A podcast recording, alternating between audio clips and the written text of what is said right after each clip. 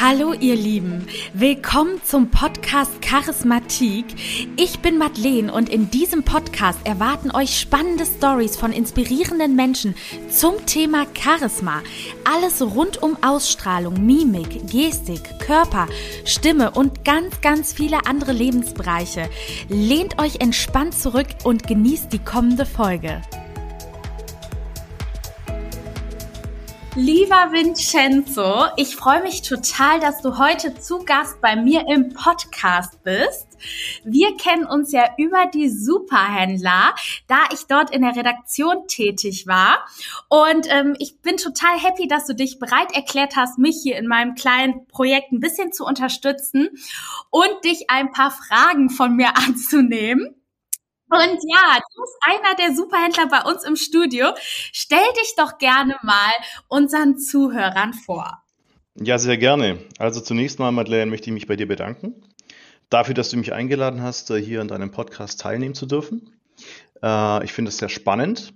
Ich habe auch schon einige Folgen angehört und finde, du machst das wirklich toll. Und dementsprechend war das für mich auch eine leichte Entscheidung zu sagen, ich mache bei dir mit.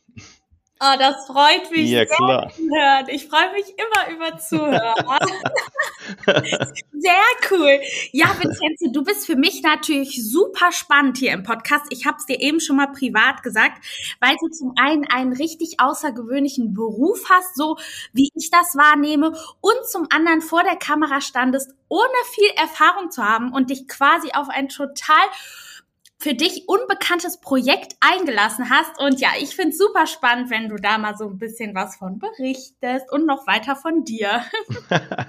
ja, sehr gern. Vielleicht kurz zu meiner Person. Also ich heiße Vincenzo Molinaro. Ich bin mittlerweile 44 Jahre alt. Die Zeit vergeht. Ähm, ich äh, fange mal ein bisschen früher an. Ich habe eine kaufmännische Ausbildung abgeschlossen. Für mich stand also quasi der Bereich Handel schon immer im Vordergrund. Das hat mich schon immer interessiert und ich wollte auch auf jeden Fall in diesen Bereich gehen. Und ähm, angefangen habe ich im Lebensmittelhandel, also eine ganz andere Branche. Und ich habe dann quasi immer so meine Hobbys, meine Leidenschaften irgendwann zum Beruf äh, gemacht. Und zu meinen Leidenschaften gehören zum einen die Autos, also ich liebe Autos aller Art, sei es Sportwagen oder Oldtimer. Und so habe ich mich ähm, Anfang 2000 in der Automobil Automobilbranche selbstständig gemacht und habe da quasi mein Hobby zum Beruf gemacht. Ja, und jetzt sind aber auch Antiquitäten und Trödel auch eine meiner großen Leidenschaften. Und das habe ich dann, ja, wann war das? 2013, 14 so nebenher auch angefangen, mit Antik und Trödel zu handeln. Äh, erst nur online, in kleinem Stil quasi. Und das wurde dann immer mehr und mehr bin dann sehr lange zweigleisig gefahren in beiden Branchen äh, und habe dann gemerkt, ach, das macht mir ja noch mehr Spaß wie, wie der Bereich Automobil und habe dann quasi umgeschwitzt, äh, geswitcht und äh, betreibe jetzt seit 2016 einen Antik- und Trödelladen. Und auch hier wieder äh, das Hobby und die Leidenschaft einfach zum Beruf gemacht. Und äh, was gibt's denn Schöneres, wenn man, wenn man seine Leidenschaft im Beruf ausleben kann, Tag für Tag? Also ich muss auch sagen, wirklich, du bist echt der perfekte Gast für diesen Podcast, weil das ist genau auch ähm, mein Thema hier, dass ja. man vor allem den Mut hat, sein Ding zu machen. Ich habe mhm. dir ja eben schon erzählt, dass ich das auch ein bisschen versuche.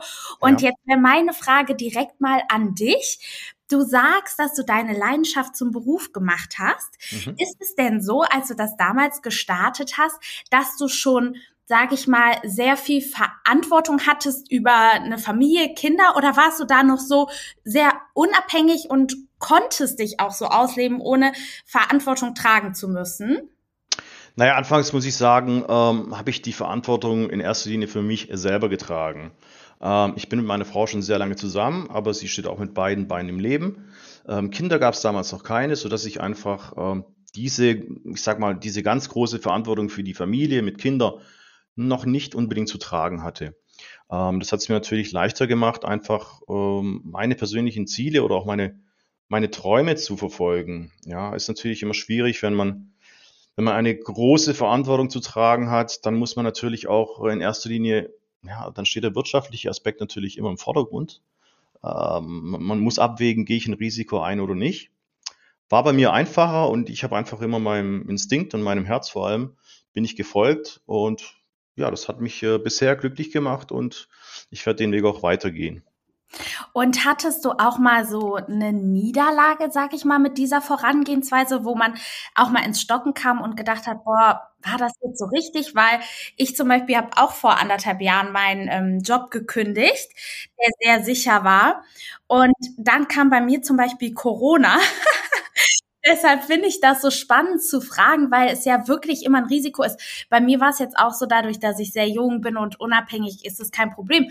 Aber ich denke mir dann doch schon manchmal, was ist, wenn jemand den Job sag ich mal, wechseln möchte oder seiner Leidenschaft folgen will und eine Familie hat, das ist ja doch, wie du schon so sagst, ein großes Risiko. Das ist ein großes Risiko und äh, keiner kann dir eine Garantie geben, dass es gut geht. Genau. Ja, Marlene, die Sache ist natürlich die, ähm, wenn man den Schritt in die Selbstständigkeit wagt, ähm, dann gehören Niederlagen auch dazu. Ähm, ich kann mich noch ganz genau erinnern, als ich den, den Schritt in den Onlinehandel äh, angefangen habe, auf den großen Plattformen aktiv zu werden, äh, wie eBay und Amazon. Aber man muss es sich ja so vorstellen, das Online-Business, das ist ein ganz großes Haifischbecken. Ja. Es gibt einen Kuchen und um den streiten sich die, die Händler, die Verkäufer. Und wenn man da einsteigt äh, als Neuling, dann gibt es natürlich ganz, ganz viel Neid und Argwohn und ähm, ja, die Konkurrenz versucht einen da äh, mit allen Mitteln auszustechen. Und im Online-Business vor allem ist natürlich ein ganz großes Thema ähm, Abmahnungen. Und auch, ja, ganz, ganz, ganz krass. Und auch ich musste diese Erfahrung machen. Da darf man einfach nicht naiv sein. Man muss wissen, in welches, in welchen Bereich man reingeht. Da geht es um Geld, das muss man so sehen. Und ähm, wenn man sich da nicht absichert, also wirklich, bevor man irgendwas online macht, äh, irgendeine Online-Präsenz startet, auf jeden Fall einen Anwalt zu, zu Rate ziehen oder einen Dienstleister für Rechtstexte. Also da kann man so viel falsch machen und da reicht wirklich ein kleiner Fehler in den AGB oder in der Widerrufsbelehrung äh, und dann wird die Abmahnung sehr, sehr, sehr teuer. Und ja, ist mir natürlich auch passiert. Ich glaube, das passiert jedem im Online-Business. Und das ist dann natürlich erstmal so ja, eine, eine, eine Niederlage kann man schon so sehen. Das zieht dann runter, kostet einen viel Geld und Nerven. Aber aus den Fehlern lernt man. Man bezahlt sein Lehrgeld und dann heißt es einfach weitermachen, sich, sich verbessern, sich auch einlesen in die Materie und versuchen eben Fehler zu vermeiden. Das finde ich total spannend, was du gerade sagst, weil ich zum Beispiel auch, ich habe ja den Blog gegründet und den Podcast und da fragt man sich dann auch immer viel, sag ich mal, was sind meine Rechte, was darf ich eigentlich, welche Bilderrechte habe ich, was darf ich im Text schreiben, muss ich vorher fragen, ob das erlaubt ist, muss ich mir Genehmigungen einholen. Und das Krasse ist halt wirklich, ähm, ich habe das Gefühl, dass viele Leute, die sich selbstständig machen, sag ich mal, als einzelne Person dastehen und gar nicht so einen Background haben. Aber letzten Endes hat wahrscheinlich jeder hinter sich einen Anwalt, einen Steuerberater und am besten irgendwie noch einen Coach, der sich genau in dem Bereich auskennt. Ja. Hast du da eine Person zur Seite gezogen, die im Bereich E-Commerce auch schon wirklich on top war oder hast du dir das selber beigebracht? Also ich, ich habe mir das tatsächlich ähm, selber beigebracht. Äh, als ich angefangen habe, ja, da war ja eBay ähm, noch, noch in den Anfängen, sage ich mal. Da war das ja noch gar nicht so groß tatsächlich. Und ich habe da einfach angefangen mit, mit drei, vier Artikeln ähm, zu listen und dann einfach nach und nach selber Erfahrungen zu sammeln. Und bin dann aber natürlich auch schnell zu, zu dem Schluss gekommen, dass man einfach, wie du sagst, einen Steuerberater braucht man auf jeden Fall und äh, einen Anwalt, definitiv. Ansonsten eine Art, eine Art äh, Guru oder Mentor, der mir da ähm, geholfen hat. In dem Sinne hatte ich anfangs nicht. Ähm, natürlich lernt man auch viele Leute dann kennen, die in der gleichen Branche tätig sind. Und dann kann man sich natürlich austauschen. Und da ist das Thema Netzwerk natürlich ganz, ganz wichtig, weil jeder macht seine Erfahrungen. Und wenn man die alle in einen Pool wirft und äh, diese dann teilt, dann kommt es jedem, jedem zugute. Würdest du denn sagen, im E-Commerce-Bereich kann man sich dann eher mit denen austauschen, die wahrscheinlich andere Artikel vertreiben und nicht direkte Konkurrenten sind, oder? Ist natürlich äh, meistens so, dass die direkten Konkurrenten ähm, nicht mit einem zusammenarbeiten wollen. Aber auch da, es kommt meiner Meinung nach auf die Branche an. Es ist wirklich branchenabhängig. Also äh, ich habe jetzt zwei ganz unterschiedliche Segmente quasi ähm, ähm erlebt und erlebe sie jeden Tag. Zum einen die Automobilbranche da ist es wirklich diese Konkurrenz, dieses Konkurrenzdenken einfach viel, viel stärker ausgeprägt. Aber warum? es gibt dort natürlich Produkte, die werden von diversen Händlern angeboten. Ja, und da geht es in erster Linie natürlich um den Preis. Du kennst es ja, du schaust bei Amazon rein, suchst nach, keine Ahnung, einer Knoblauchpresse und ähm, sortierst nach Preis. Und der günstigste ähm, verkauft dann halt meistens. Jetzt im Bereich Antiquitäten und Trödel, da geht es ja mehr um, um, um, ja, um uh, Unikate, die man da verkauft meistens. Und da ist dieser Preisdruck, dieser Preiskampf nicht, nicht so ausgeprägt. Und dementsprechend habe ich die Erfahrung gemacht, dass auch die Händler, die auch mit Antiquitäten handeln, da auch gerne bereit sind, ähm, ja, die Erfahrungen untereinander auszutauschen. Verstehe, okay. Ja gut, dann ist das wahrscheinlich eher individuell. Witzigerweise, ja. ich komme ja auch aus der Automobilbranche. Ach was, erzähl. ja, ich habe sieben Jahre lang äh, bei Ford gearbeitet. Okay. Und äh, deswegen würde mich natürlich auch nochmal bei dir interessieren, war das jetzt so, dass du hast ja gesagt, du hast das Online-Business nochmal so ein bisschen parallel gestartet. War dann für dich die Automobilsache ähm, denn so eine Sicherheit oder war die auch in den Anfängen zu jener Zeit? Also die Automobilbranche, hm, wie soll ich sagen, ich handle äh, eigentlich überwiegend mit, mit speziellen Tuning-Teilen. Äh, angefangen habe ich äh, mit Importen aus Amerika äh, das war natürlich zu der Zeit, als zum Beispiel die Filme von, von Fast and the Furious in die Kinos kamen und jeder wollte diese, diese verchromten Felgen haben. Ähm, da hat dieser Markt geboomt und da habe ich auch angefangen und ähm, habe damals natürlich ähm, sehr gut davon leben können. Hat und ja? Entschuldigung, ja, jetzt alles gut, alles gut. Und du bist dran ob du Connections ähm, zu der Branche schon vorher hattest, weil das hört sich immer so einfach an, wenn man sagt, ja, ich habe damit gestartet und zur richtigen Zeit am richtigen Ort quasi. Aber hattest du Kontakte zu beiden Branchen, zur Autobranche und ähm, zum Antiquitätenhandel? Gar nicht. Ich hatte absolut null Kontakte zu, zu beiden Branchen. Also äh, ich habe dir gesagt, es, es waren beides meine, oder es sind beides meine, meine Leidenschaften, aber Kontakt in die Branche selber hatte ich null. Und ähm, ich erzähle dir gerne, wie das, wie das damals überhaupt angefangen hat mit der, mit der Automobilgeschichte. Ich habe mir für mich privaten Satz äh, Felgen aus den Staaten bestellt. Diese ganz tollen, verchromten Felgen. Und die gab es ja noch gar nicht.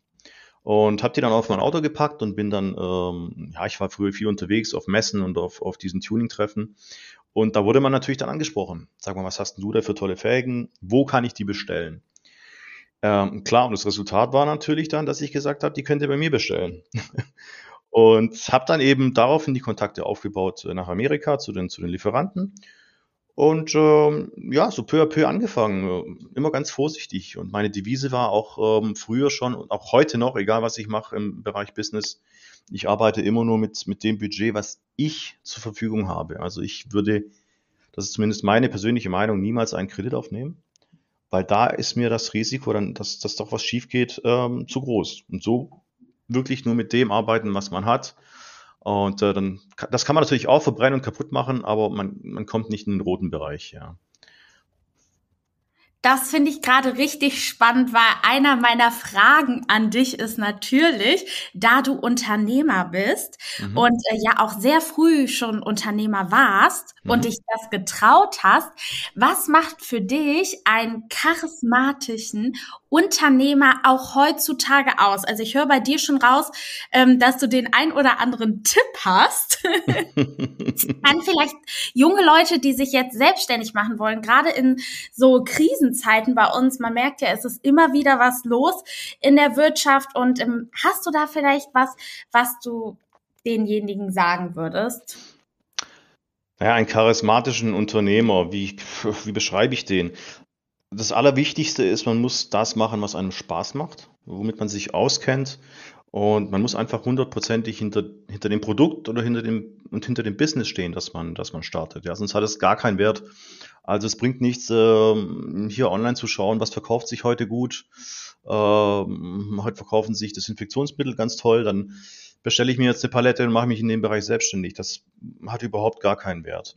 Ähm, weil nur wenn man selber hinter der Sache steht, dann kann man diese Leidenschaft auch dem, dem Kunden äh, vermitteln und dann springt der Funke über und nur dann kann man erfolgreich sein. Alles andere bringt überhaupt nichts. Das ist mal für mich das Wichtigste an einem, an einem Unternehmer und ähm, auch für die jungen Leute, die sich selbstständig machen wollen. Ähm, geht einfach in euch und überlegt euch, wo sind eure Stärken, natürlich auch, wo sind eure Schwächen und wie könnt ihr eure Stärken eben äh, in euer Business einbringen. Was macht euch Spaß und nur so kann das funktionieren. Mhm. Ja, da hast du absolut recht. Und ich glaube, E-Commerce ist, also war ja schon früher, sage ich mal, super interessant, um damit zu starten, weil man ja nicht wirklich Investmentkosten hatte, ne? Man keinen Raum bezahlen, keine Mitarbeiter. Und ich glaube, heutzutage ist das ja noch beliebter denn je. Einfach, äh, wir haben es letztes Jahr gemerkt, weil man dann einfach auf der sicheren Seite ist. Würdest du sagen, dass E-Commerce auch in den nächsten Jahren noch immer wichtiger wird und die sozialen Netzwerke, um in der Selbstständigkeit erfolgreich zu sein? Ja, also E-Commerce äh, wird immer wichtiger werden. Also der Trend, der Boom, der ist natürlich noch lange nicht vorbei. Ähm, die Umsatzanteile im E-Commerce werden weiter steigen. Aber äh, das macht die Sache nicht einfacher, sondern eher schwieriger, weil es ist äh, nicht einfach heutzutage eine Nische zu finden an Produkten, wo man noch, äh, ich sage mal, ein Alleinstellungsmerkmal hat, wo man noch Marge hat, äh, wo man Gewinne erzielen kann. Also es bringt nichts, der hundertste Verkäufer bei Amazon zu sein, die gleichen Produkte und dann um Centbeträge zu feilschen. Das hat überhaupt keinen Wert. Ähm, von daher, ich finde es immer ganz wichtig, für mich persönlich zumindest, äh, immer auf zwei Standbeinen zu stehen. Das mache ich in meinem Business auch. Ich habe den, den Online-Business und ich habe aber auch ein Ladengeschäft. Ja. Und im Online-Business bin ich ja immer noch zweigleisig aufgestellt. Das heißt, ich vertreibe immer noch meine Autoteile von früher mhm. äh, und Antiquitäten auch über, über das Internet. Also man muss immer versuchen, auch natürlich das Risiko zu streuen. Ganz einfach. Ja, das stimmt. Und es wird wahrscheinlich auch noch viel komplexer im E-Commerce-Bereich, gehe ich mal von aus, ne? Auch mit den ganzen Google Ads und wie erscheint man bei der Suche weit oben und wie viel Konkurrenz gibt es? Weil ich glaube, früher, wo das alles gestartet ist, hat man sich ja auch noch gar keine Gedanken gemacht, so eine Konkurrenzanalyse zu betreiben. Und ich finde heutzutage, wo alle irgendwie studiert haben oder den Master gemacht haben, jeder ist, sage ich mal, geht erstmal logisch an diese Sache äh, und denkt sich, und ich, ich finde, man vergisst wirklich manchmal das Bauchgefühl, so worauf habe ich Lust, sondern man denkt erstmal, was gibt's auf dem Markt? Kann ich das überhaupt machen? Macht das Sinn? Und äh, das finde ich halt das Schöne, so sage ich mal, an deiner Geschichte, dass du da wirklich ja eigentlich so deinem Herzensweg gefolgt bist und jetzt darin auch noch nicht enttäuscht wurdest, ne? völlig richtig, ja, völlig richtig. Also man kann noch so viel Analysen machen äh, und analytisch vorgehen. Äh, ja, muss man natürlich auch berücksichtigen, aber man muss auch äh, einfach äh, in sich selber äh, hineinhören. Und äh, ja, wenn beide, beide Aspekte dann passen, dann kann man auch Erfolg haben. Das heißt, dein Tipp an dieser Stelle, wenn man sich heutzutage online selbstständig machen möchte, versuchen, das Risiko weit möglichst zu streuen, indem man mehrere Standbeine hat. Finde ich persönlich immer wichtig. Also nicht zu sehr auf ein Pferd setzen äh, und da zu viel investieren, weil äh, ja, dann habe ich natürlich das hundertprozentige Risiko eben nur auf diesem einen äh, Produkt, sage ich mal. Und wenn das schief geht, dann habe ich alles verloren. Immer streuen. Hattest du als Selbstständiger auch schon mal Sorge vor der Zukunft? Ja, Sorge vor der Zukunft hat man als Selbstständiger äh, immer wieder mal. Mich persönlich hat es ja jetzt auch betroffen. Ja, die Corona-Pandemie, sprich äh, mein Ladengeschäft war natürlich sehr, sehr lange komplett geschlossen. Und äh, ja, die Kosten für, für, diese, für diesen Laden, Miete, Versicherungen, Steuern etc., Personal, die laufen ja weiter. Auch wenn man da im Prinzip 0,0 äh, Umsatz macht. Also das hat natürlich auch mich betroffen und man macht sich schon Gedanken. Aber auch hier war natürlich wiederum der Vorteil, dass das Online-Geschäft trotzdem weiter lief. Und äh, in der Zeit, in der der Laden zu war, konnte ich einfach noch mehr, noch mehr Zeit investieren ins Online-Business, noch mehr Produkte listen, äh, Fotos machen, Texte schreiben und habe dann einfach ähm, den Bereich Online noch, noch forciert. Ja. Und dafür hat es sich dann wiederum gelohnt. Dafür hat es sich gelohnt, weil, was heißt gelohnt? Hätte ich nur den Laden gehabt, ähm, dann hätte ich mir natürlich, hätte ich wirklich ein Problem gehabt. Wie hätte ich mal Mitarbeiter zahlen können, äh, die Miete, dann wird natürlich irgendwann das, das, das Geld auch knapp, ja. Mhm. und so konnte ich einfach dennoch entspannt sein. Ja, ich habe ja, ich habe es ja gesehen. Wie viele Ladengeschäfte sind tatsächlich pleite gegangen, weil die null Umsatz machen konnten. Ja, schau Mhm. dich, schau dich doch mal um, das ist eine Katastrophe, auch bei uns hier in der Gegend. Und ja, dieses Risiko hatte ich eben in dem Sinne nicht. Und ja, deswegen einfach zwei Standbeine, drei Standbeine, vier Standbeine, je mehr, desto besser. Ja, das stimmt. Und du hattest ja Gott sei Dank auch im Grunde dann noch dein viertes oder fünftes Standbein dazu bekommen. Genau in dieser Zeit äh, Genau, bist du nämlich dann zu den Superhändlern gekommen. richtig, ja. Und äh, ich glaube, das macht dann auch wieder so deinen Herzensweg aus, dass quasi auch in Krisenzeiten plötzlich was Gutes passieren kann, womit du auch selber wahrscheinlich gar nicht gerechnet hast, oder? Absolut richtig. Und ähm, ich sehe das auch immer so. Also wenn, wenn irgendwie ähm, ja, eine Tür zugeht, dann geht die andere Tür auf. Und das war wirklich so mitten in, in dieser Pandemie. Da klingelt bei mir das Telefon. Ähm, ich habe die Hälfte nicht verstanden, nur Superhändler ist hängen geblieben irgendwie. Bis ich das dann zuordnen konnte, dass tatsächlich die, die Produktionsfirma, die UFA, die die Superhändler produziert, äh, am Telefon war und mich gefragt hat, ob ich mir vorstellen könnte, bei dem Format mitzumachen. Äh, ich dachte im ersten Moment natürlich an Telefonscherz, also ich konnte es gar nicht, gar nicht glauben, weil es ist ja auch tatsächlich so, dass ich, dass ich, ich kann mich selber als Fan der Superhändler bezeichnen. Also ich habe wirklich keine Folge verpasst.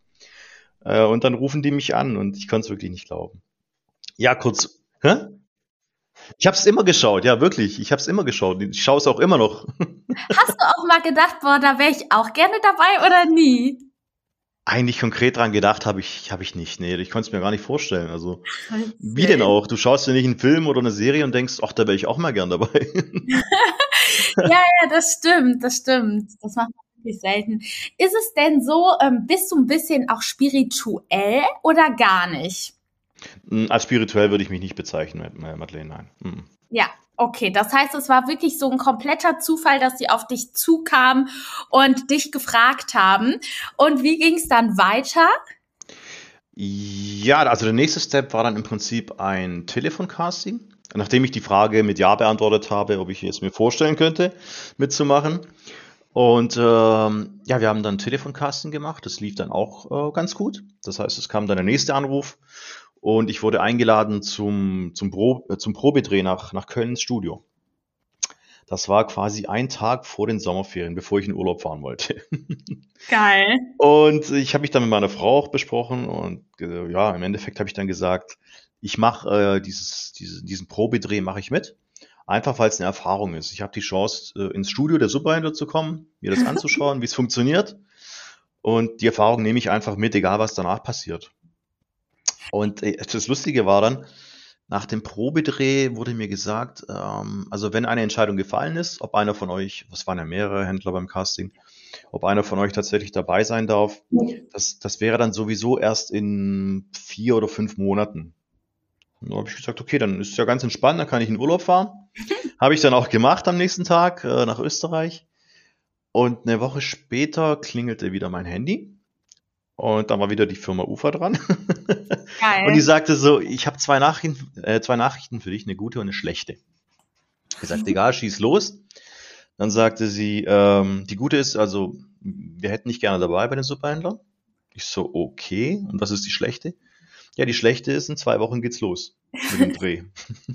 ich so, what? Richtige Das Forderung. Das war ziemlich krass, ja. Das heißt, zwei Wochen später, also direkt aus dem Urlaub nach Hause, nach Köln gefahren, ins Studio. Und dann, muss man so sagen, mehr oder weniger ins kalte Wasser geworfen worden. Das war natürlich dann schon eine krasse Erfahrung für mich, ja. Ja, und da muss ich dich natürlich ein bisschen mit Fragen löchern.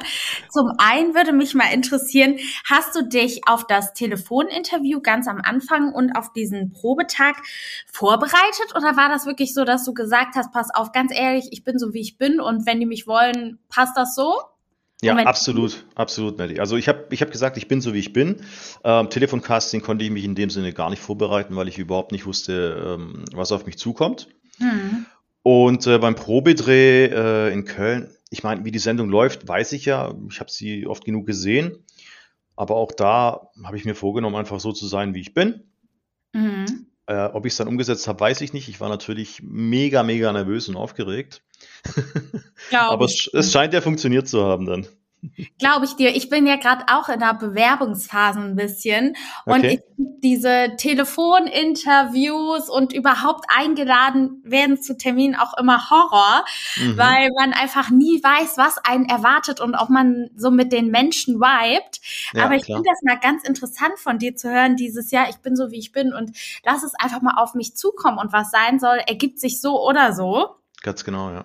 Weil ich bin, habe immer so das Gefühl, ich möchte mich immer auf alles richtig, richtig vorbereiten. Mm. Und letzten Endes ist es ja meistens so, dass ganz andere Fragen gestellt werden. Ja. Und man sich so denkt, so, ja. ist eigentlich hätte ich kann nicht so viel machen müssen. Ja, das stimmt, ja, das stimmt. Man kann sich, man kann sich nicht vorbereiten eigentlich, nee. Man kann sich eigentlich auf sowas nicht vorbereiten, ne? Man muss ja. es manchmal einfach so auf sich zukommen lassen. Genau. Wie war es denn, ja? Also das, das Einfache bei mir in dem Fall war ja auch, es war jetzt keine Prüfung oder kein Bewerbungsgespräch in dem Sinne. Ich bin da locker an die Sache rangegangen, weil ich gesagt habe, wenn es klappt, mega, tolle Erfahrung. Und wenn es nicht klappt, dann, dann geht das Leben ganz normal weiter. Also für mich äh, wäre da keine Welt zusammengebrochen. War jetzt keine Win-or-Lose-Situation. Nein, nein, gar nicht, gar nicht, gar nicht. Hm. Und wie viele Leute wart ihr da, die dann so einen Probetag hatten? Waren das jetzt 10 oder 15? Oder mehr? Also in meiner Gruppe waren wir zu viert. Mhm. Ähm, ich bin mir aber nicht sicher, ob es dann parallel noch eine andere Gruppe gab. Also möglich, ah, ja. dass, es, dass es dann acht Bewerber waren, ah, ja, okay. die dann ausprobiert wurden. Was ja schon viel ist, ne, finde ich. Äh, keine Ahnung, also ich kenne mich mit TV-Formaten ansonsten nicht aus und äh, weiß natürlich nicht, äh, wie viele sonst gecastet werden. Das war im Prinzip auch der erste Schritt für mich ins, ins, ins Fernsehen. Ja. Neuland. Und, ja, und da würde mich natürlich mal wieder interessieren, ist das so, haben die euch auch so ein bisschen geholfen und angeleitet oder gar nicht, wie ihr so vor der Kamera agieren sollt? Seid ihr einfach, wie ihr seid? Natürlich hat man uns ein paar Tipps gegeben, ja, in gewisser Weise Hilfestellungen. Ähm, aber ansonsten war die Devise von Anfang an, die vorgegeben wird, seid so, wie ihr auch im, im realen Leben seid. Verstellt euch nicht, seid ganz normal, ähm, verhandelt mit den, mit den Verkäufern auch wie im normalen Leben. Und das ist ja auch das Gute an dem Format, sonst hätte ich auch gar nicht mitgemacht, weil ich bin ja, ich bin ja kein Schauspieler, also ich bin mhm. Händler und jetzt kann ich quasi bei den Superhändlern meinem Business nachgehen, mit dem Zusatz, dass eben eine Kamera dabei ist und dass keine Ahnung, wie viele Menschen zuschauen. Und dass ihr noch ein paar Witze macht. Und wir machen auch einige Witze, ja. Ne? Also da muss ich auch sagen, das, das gesamte Team ist mega, mega witzig. Also da gibt's wirklich keine Ausnahme. Das heißt, das heißt natürlich der Schükri und die anderen Händler, ähm, aber auch das gesamte Team, vom, vom Kameramann, Ton, alle. Wirklich mega. Es hat vom ersten Moment an absolut Spaß gemacht und hat es mir dann auch noch leichter äh, gemacht zu sagen, ich mache da weiter, ich bleib da dabei. Ab wann würdest du sagen, hatte man so das Gefühl, dass man sich dann auch vor der Kamera wirklich wohlfühlt? Weil ich kann mir vorstellen, dass das so die ersten Male immer ein bisschen ungewohnt ist. Absolut. Also das erste Mal im Prinzip, als wir da im Exponatenraum standen äh, mit Schükri und den anderen Händlern, da war die Aufregung unfassbar groß bei mir. Ähm, dann gehen ja die Händler in ihre Räume und der Verkäufer kommt zu einem in den Raum. Und als zu mir der erste Verkäufer in den Raum kam, da war die Aufregung dann weg. Also da habe ich im Prinzip vergessen, dass da eine Kamera dabei ist und habe mit dem Verkäufer ganz normal verhandelt. Und ja, also nach zwei, drei Drehtagen bekommt man schon eine gewisse Routine dann.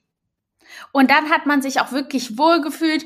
Und äh, wie du dann die erste Sendung von dir gesehen hast, würdest du sagen, wirkst du anders nochmal im Privaten als im Fernsehen oder fandest du das extrem gleich? Weil ich finde immer, wenn man sich selber so hört oder sieht, ja. ist das meistens total ungewohnt, ne? Absolut, absolut. Also ich hatte bisher nur die Erfahrung gemacht, mich selber mal zu hören. Ich meine, man kennt es ja schon von, von Kindern. Man nimmt irgend, irgendwas auf auf Tonband und spielt es dann ab und denkt dann, wer spricht da oder wer singt da, das bin nicht ich.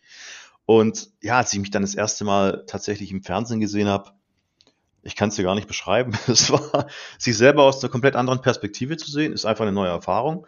Oh, hm. Und es war schon sehr strange für mich. Also ich musste damit auch erstmal klarkommen. Ja, ähm, das glaube ich dir. Das ist einfach diese, diese, diese Perspektive. Also meine Frau und mein Sohn, äh, die haben gesagt, du kommst ganz normal rüber, also wie im normalen Leben auch. Ich, ich kann das natürlich gar nicht beurteilen. Als, ja, ja, Doch, also ich muss auch sagen, ich kann dem total zustimmen. Ich finde, ähm, dass ja sowieso die Superhändler, sage ich mal, alles sehr charismatische Menschen sind, weil ich glaube, ansonsten würde das Team ja gar nicht so äh, fungieren. Ne? Also ihr seid alle witzig, ihr habt alle Charme, ihr könnt alle gut mit Menschen umgehen. Und das macht diese Sendung ja dann letzten Endes auch aus, dass jeder da so seinen individuellen Charakter auch reinbringt. Ne? Der eine ist was ruhiger, der andere was witziger, der andere ist ja aufgeweckt. Und äh, dann entsteht ja auch eine gute Kombi und jeder erfüllt dann so in seinem eigenen authentischen Charakter so seine Rolle, die dann einfach zum Team passt. Ganz genau. Das ist e-, eben die, ja, diese Mischung aus verschiedenen Charakteren, äh, verschiedene Persönlichkeiten, das macht es einfach aus und im Endeffekt soll es ja auch unterhaltsam sein für den Zuschauer. Und äh, ja, je mehr verschiedene Persönlichkeiten man da eben einbringt, äh, desto besser funktioniert das auch. Ist es denn so, dass du dir auch mal, also sag ich mal, ich war ja jetzt im Schnitt und fand dann zum Beispiel auch immer die ein oder andere Szene halt sehr witzig und dachte mir, ist es so, dass die meisten Situationen dann einfach wirklich spontan entstanden sind? Oder hast du dir auch zwischendurch mal überlegt, ähm, wenn du jetzt einen O-Ton einsprechen musstest, ach komm, ich äh, reiß jetzt hier mal einen Witz raus und hast dich auch mal irgendwie drauf vorbereiten können? Oder war das wirklich alles so total aus dem, aus der Situation heraus? Da, da sind wir wieder beim Thema, das du angesprochen hast, äh, dass man sich gar nicht vorbereiten kann im Endeffekt. Mhm. Natürlich habe ich mir auch Gedanken gemacht zwischendurch bei den O-Tönen zum Beispiel. Jetzt könntest du das und das sagen, äh, das wäre bestimmt witzig, aber dann entwickelt sich es doch ganz anders, das Gespräch, und äh, dann passt es nicht und dann kommt alles aus dem Bauch heraus. Also im Prinzip ist wirklich alles, alles ganz spontan, absolut. Und das würde man auch merken, wenn man dann irgendwie versucht, ähm, auf Teufel komm raus, einen Spruch zu klopfen oder einen Witz zu reißen. Das merkt man, ja, das, das bringt ja. nichts. Ja, das stimmt. Und dann ist man halt auch nicht mehr man selber, ne? Aber es gibt, glaube ich, wirklich gar nicht so viele. Ich meine, es gibt ja immer mehr diese Reality-Shows, aber ich weiß ehrlich gesagt noch nicht mal da, ob die Leute irgendwie Rollen vorgegeben bekommen oder ob die da sie selber sein können. Das weiß ich auch nicht. Nee, die Erfahrung habe ich noch nicht gemacht, aber ich denke schon, dass sie da gewisse Rollen auch erfüllen müssen. Also wenn man sich das so anschaut, was da abends äh, teilweise im TV läuft, dann, dann kann ich bei vielen äh, Personen nicht glauben, dass sie, dass sie wirklich so sind, wie sie da äh, sich im Fernsehen wiedergeben. Mhm. Ja, und das ist wirklich das Schöne bei äh, dem Format Sup die Superhändler. Was würdest du denn sagen, wenn, oder vielleicht wahrscheinlich, ich kann es mir schon selbst erklären, was dein Tipp an jemanden wäre, der das erste Mal vor der Kamera steht. Weil ich stelle mir immer so vor, man ist ja so ein bisschen, ich will nicht sagen, so schweißgebadet, aber wenn man aufgeregt ist, man ist ja dann total nervös, verspricht sich vielleicht schneller. Hast du da noch mal vielleicht den einen oder anderen Tipp, wenn einer das erste Mal vor die Kamera kommt, oder würdest du einfach sagen, lass dich ins kalte Wasser werfen? naja, äh, die Aufregung kann ich, äh, kann einem niemand nehmen. Also die, die ist da beim ersten Mal oder bei den ersten Malen. Ähm, das ist auch ganz normal, das gehört dazu. Das weiß aber auch äh, das Team, das um dich äh, herumsteht. Die unterstützen dich da, die versuchen dir die Aufregung zu nehmen. Ähm, die Kollegen genauso, so war es bei mir auch. Also äh, der Schükri oder auch die, die anderen Superhändler, die, die haben mich wirklich ganz toll aufgenommen und mir einfach als, als Neuling die Chance gegeben, mich da langsam ranzutasten. Und ansonsten, meiner Meinung nach, eben wichtig, einfach locker an die Sache ranzugehen, authentisch zu bleiben und äh, dann funktioniert das auch.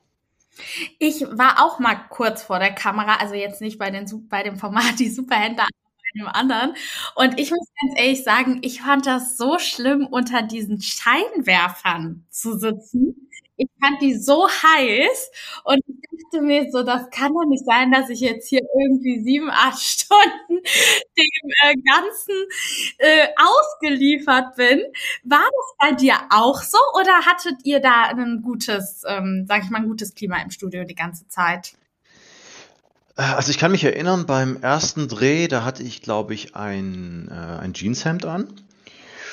Und äh, nach einer Viertelstunde mussten wir dann ähm, Schweißpolster einsetzen und mein Hemd trocken föhnen, weil mir, weil ich so verschwitzt war. Ja, das war natürlich die die Kombination aus Aufregung und ähm, ja, es war auch Sommer, es war schon relativ äh, warm im Studio, auch wenn es klimatisiert ist.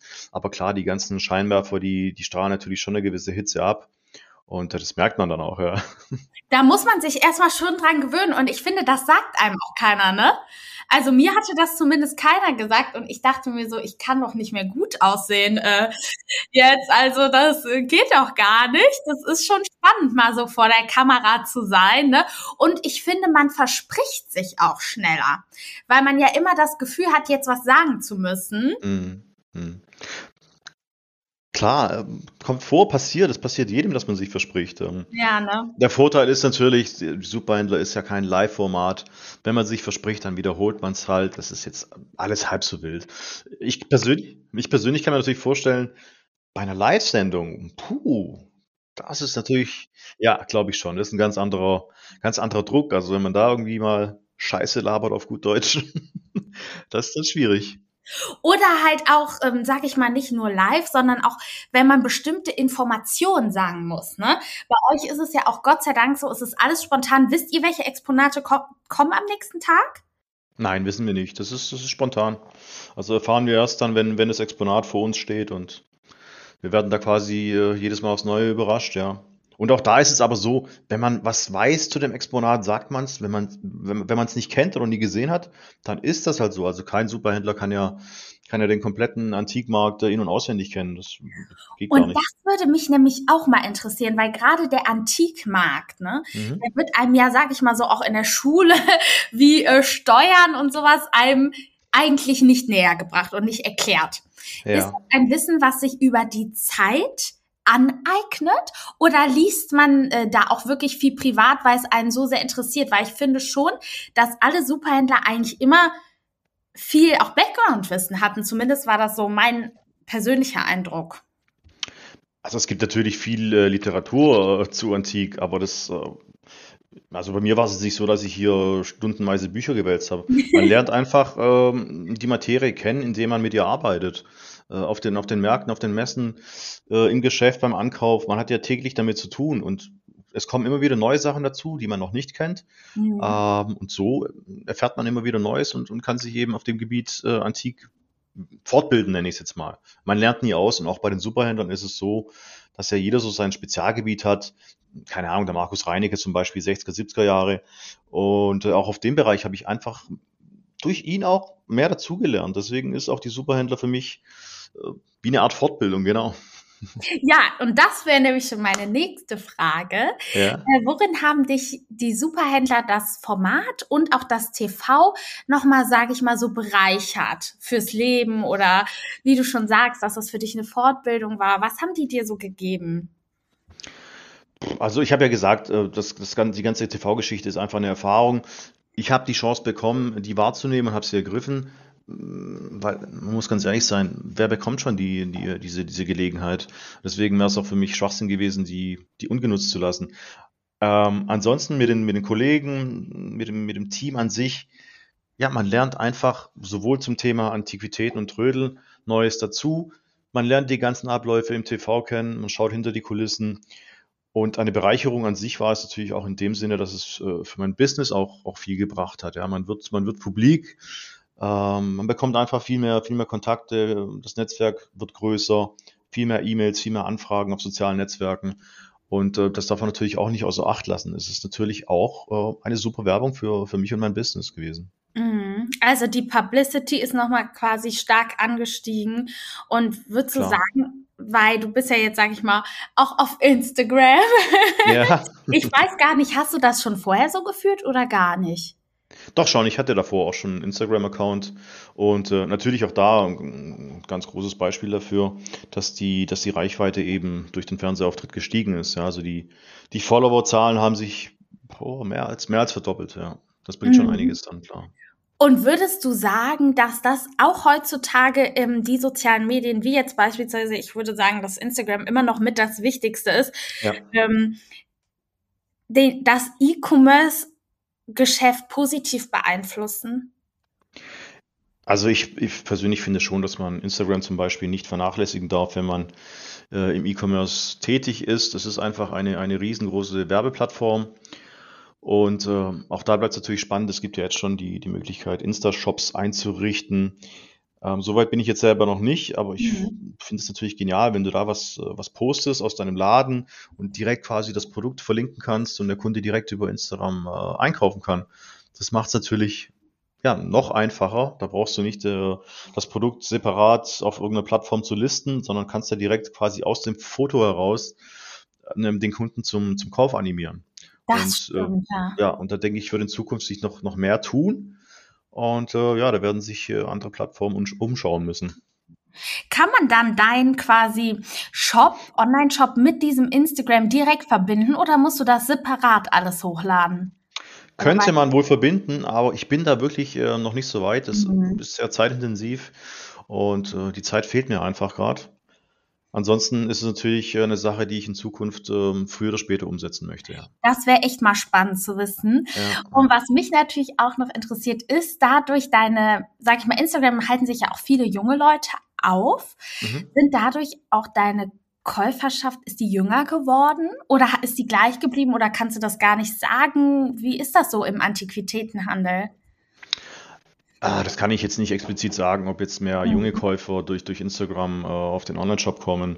Ähm, aber generell ist Instagram einfach eine tolle, eine tolle Möglichkeit, die Leute auf sich aufmerksam zu machen, ähm, auf den Online-Shop und auch natürlich aufs Ladengeschäft. Also das darf man ja auch nicht vernachlässigen.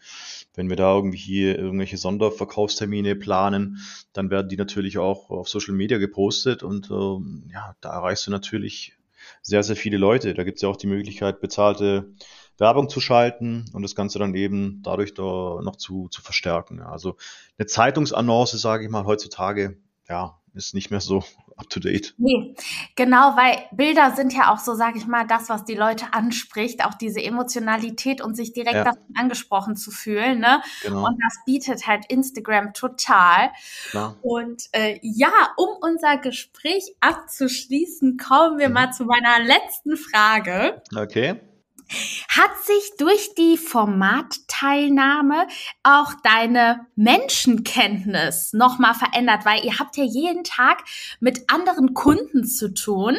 Und mhm. ähm, ja, ich habe die ja auch immer wieder kennengelernt. Und mich würde mal interessieren, ob das anders war als, weil gerade im E-Commerce-Bereich hast du ja meistens nie die Nähe so zu den Kunden und nur im Shop. Und ja. ich weiß jetzt auch gar nicht, wie oft du, sage ich mal, selber auch im Shop bist. Ähm, würdest du sagen, du hast daraus nochmal gelernt, was die Kundenbedürfnisse sind oder was Neues an einer Menschenkenntnis geworden oder war das dir alles so bekannt? Also ich habe schon sehr, sehr lang mit, mit, äh, mit Menschen zu tun, äh, mit Kunden und mit Verkäufern.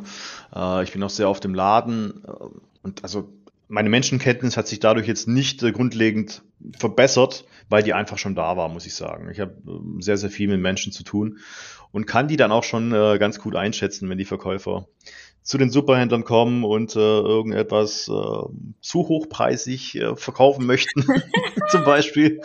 Ja, dann, dann schmunzel ich und ja, das kann man dann schon ganz gut einschätzen.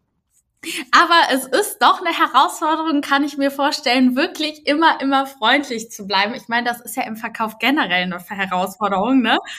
Aber ich kann mir vorstellen, gerade wenn man nochmal im TV ist, man kann ja gar nicht einen schlechten Tag haben. Es geht ja gar nicht.